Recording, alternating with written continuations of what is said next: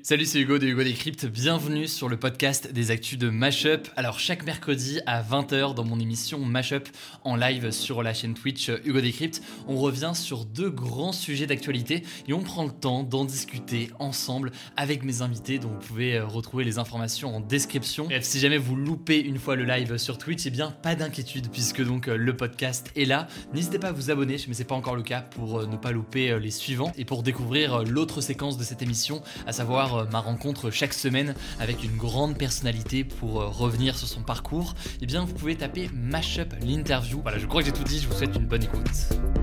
Une toute nouvelle émission a été euh, lancée à la télévision, ça s'est passé sur France 3, c'est produit et animé par Thierry Ardisson. Ça s'appelle L'Hôtel du Temps et comment vous dire que ça fait énormément réagir sur les réseaux sociaux. Ça consiste en fait à interviewer tout simplement des personnes célèbres qui sont décédées. Et je sais, dit comme ça, c'est très étonnant, donc on va essayer de comprendre davantage ce qu'il en est et comprendre aussi comment est-ce que c'est fait, pourquoi est-ce que ça fait euh, autant débat. Pour euh, tout vous dire, et vous l'aurez sûrement euh, deviné, c'était au programme ce soir. L'émission en fait de Thierry Ardisson repose sur le deepfake, donc pour reproduire des visages, y compris donc de personnes décédées, et pouvoir les animer et les faire comme ça parler. ce projet, c'est donc cette émission, pardon, on entend parler depuis plusieurs années quasiment maintenant. Il y a eu des projets en tout genre de ce type-là. finalement, donc le premier épisode était cette semaine et ça fait beaucoup réagir. Et donc pour en parler euh, ensemble. Heureusement, je suis pas tout seul euh, non plus. Je suis avec Gérald Olub... J'ai toujours un problème. Olubovic. désolé. C'est toujours aussi euh, simple. pour, merci d'être là. Ben, merci. Tu, tu as plusieurs domaines, mais tu es totalement spécialiste de ce sujet-là, du deepfake. On peut te suivre. D'ailleurs, je dis dès maintenant sur Twitter, on va afficher ton Twitter pour pouvoir, ces gens veulent te suivre et, et, voir l'évolution de ta veille sur ce sujet que tu fais depuis quelques temps maintenant. tu es aussi enseignant en parallèle, notamment à, Sciences Po, pour expliquer un peu de quoi on parle ici. Déjà, cette émission là euh, pour les gens qui n'ont pas vu, on va montrer des, images euh, tout de suite. En quoi ça consiste euh, On parle de faire parler les morts. Qu'est-ce que c'est réellement? C'est ça. Alors, Thierry Ardisson présente cette émission comme un, documentaire, un docu-fiction, donc qui met en scène Dalida, chanteuse des années 70, qui est morte assez jeune entre guillemets, aux alentours d'une cinquantaine d'années.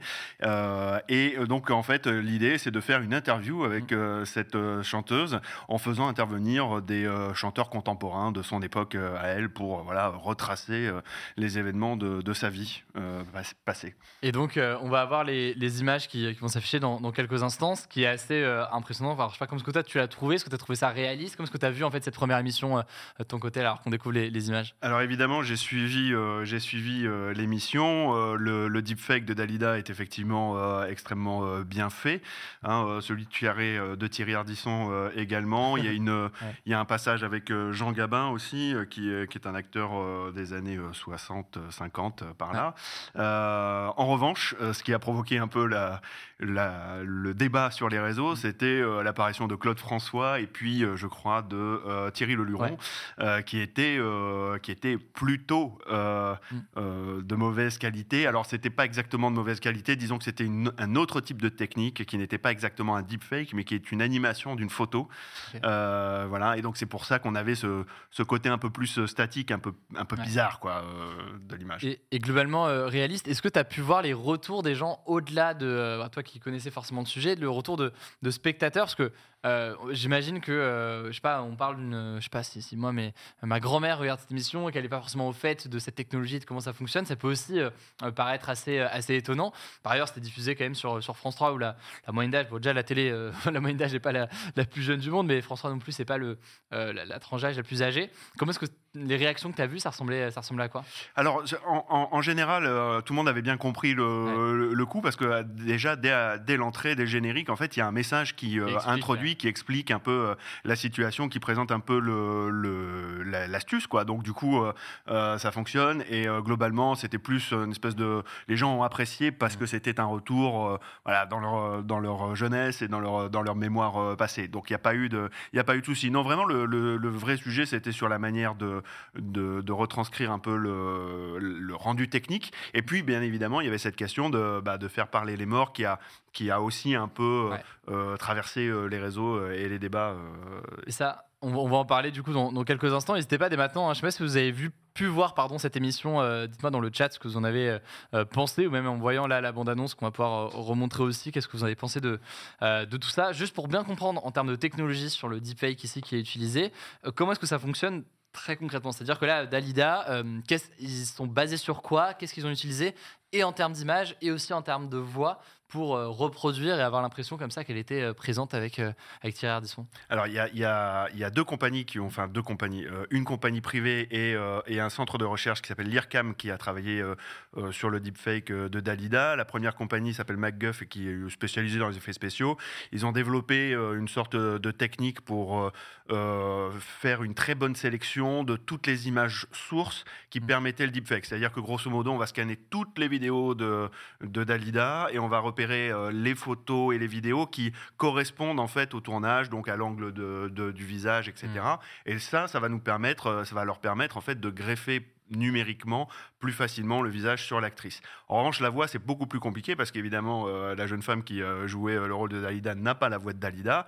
Et donc, il a fallu recréer cette voix-là. Et là, ils se sont adressés à l'IRCAM, qui est un labo qui travaille beaucoup sur les voix synthétiques notamment et qui, qui est situé en plein centre de Paris, à Pompidou.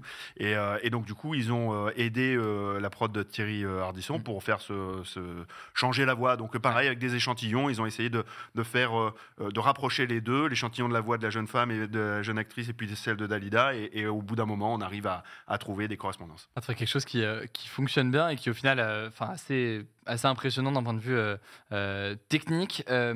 Là, on, entend souvent parler du deepfake de manière négative. On va voir euh, les, dangers, les limites de la technologie euh, au-delà de cette émission euh, qui font forcément souvent débat dans l'actualité. Est-ce que selon toi, on peut avoir des utilisations positives du deepfake? Est-ce que tu vois des, utilisations d'un point de vue positif d'une telle technologie? Oui, oui. Alors, bah, précisément dans la voix, justement, là, c'est vraiment un exemple parfait parce que précisément, il y a des gens qui ont des problèmes de voix, soit, alors, il, peut y avoir carrément des absences de voix, cancer de la gorge, etc. Mm. Donc, on enlève les cordes vocale, les personnes ne peuvent plus s'exprimer. C'est ce qui est notamment arrivé à Val Kilmer, euh, le héros, l'ancien héros de, Top Gun. Là, il y a, la, nouvelle version qui va sortir mm. dans pas très longtemps. Euh, et ben voilà, en fait, euh, un des, des, héros, Ace, je crois qu'il s'appelait, ou Ice, bah voilà, en fait, il a perdu la voix suite à mm. un cancer, et donc du coup, ils ont on lui a permis de retrouver son ancienne voix à travers d'ailleurs un, documentaire. Et puis, bah voilà, il y a aussi des façons de calmer aussi dans le, la voix, de, lisser un peu la mm. voix, les intonations par rapport au stress, notamment dans les appels Zoom. Vous êtes mmh. stressé, euh, euh, je ne sais pas, pour une réunion, euh, il peut, certains développent des, filtres pour justement calmer un peu la voix et faire en sorte qu'on soit plus souriant.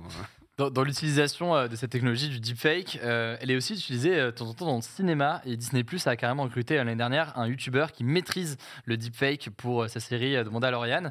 Est-ce que c'est aussi ça, le cinéma de demain? C'est-à-dire un cinéma sans acteurs, avec la possibilité comme ça de, de créer des, des, visages C'est une utilisation aussi que tu, tu, vois et qui peut être possible Oui, alors c'est même, c'est même entre guillemets théoriquement dans les tuyaux, puisqu'il y a un film qui s'appelle, le, le, nom m'échappe, c'est The Fighter Man quelque chose comme ça. On, de retrouver on va essayer de le retrouver. Mais globalement, c'est un film euh, qui va mettre en, scène James Dean, qui est mort mm. depuis euh, Belle Lurette. Et en fait, les, euh, apparemment, les, producteurs se posaient la question de savoir qui choisir entre Elvis Presley et James Dean. Ils ont choisi James Dean. Fighterman, apparemment. Fighterman, merci.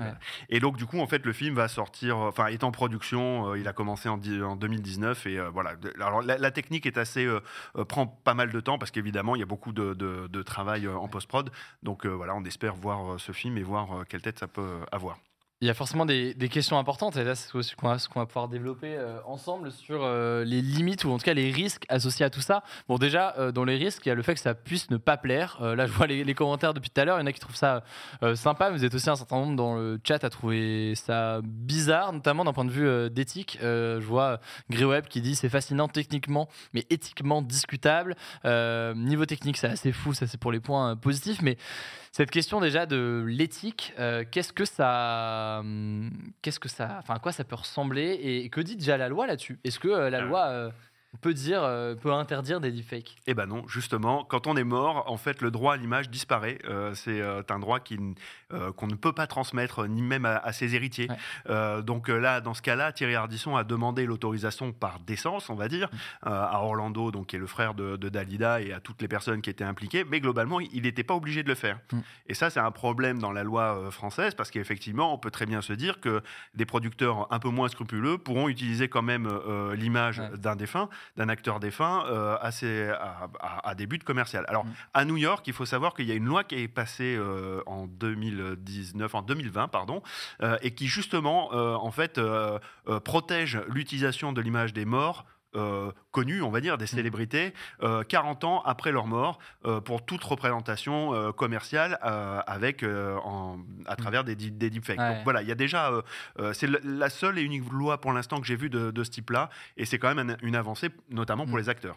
Et donc ça veut dire que est-ce qu'il y a réellement une façon de se protéger aussi d'un deepfake? Est-ce qu'il y a une façon de détecter déjà si jamais c'en est un ou non? Au-delà du fait que parfois c'est moins bien fait que d'autres, donc on peut le, on peut le voir. Est-ce qu'il y a d'autres mécanismes de protection qu'on peut imaginer Ou est-ce qu'on a, on a un truc un peu sans fin où demain, euh, euh, une personnalité politique peut se faire, euh, je vais dire, deepfaker, je sais pas si c'est un mot, mais du coup, se faire comme ça, reproduire en train de tenir des propos racistes ou je ne sais quoi, et diffuser sans aucun moyen de le, vérifier et eh ben, Dans cas, ce serait très réaliste. Ouais, ben, en fait, c'est très compliqué de, de, se protéger vis-à-vis de ça. Mm. bah, pas plus tard qu'au mois de mars, le président Zelensky, le président mm. ukrainien, s'est retrouvé, bah, il a été deepfaké euh, voilà, euh, par euh, normalement, enfin ce qu'on suppose être des agents russes pour, pour déstabiliser en fait le conflit. Donc ça, c'est déjà extrêmement, extrêmement inquiétant.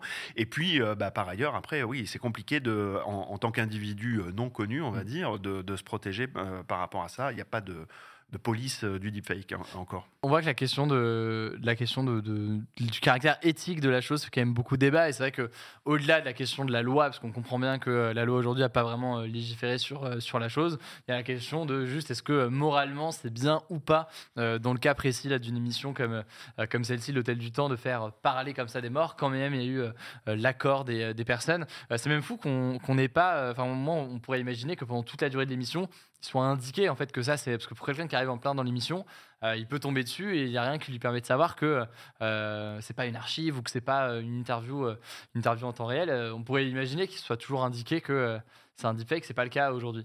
Non, pas encore, parce que la législation, effectivement, elle n'est pas encore, euh, elle est pas encore euh, là. Mm. Euh, les députés s'en sont pas saisis.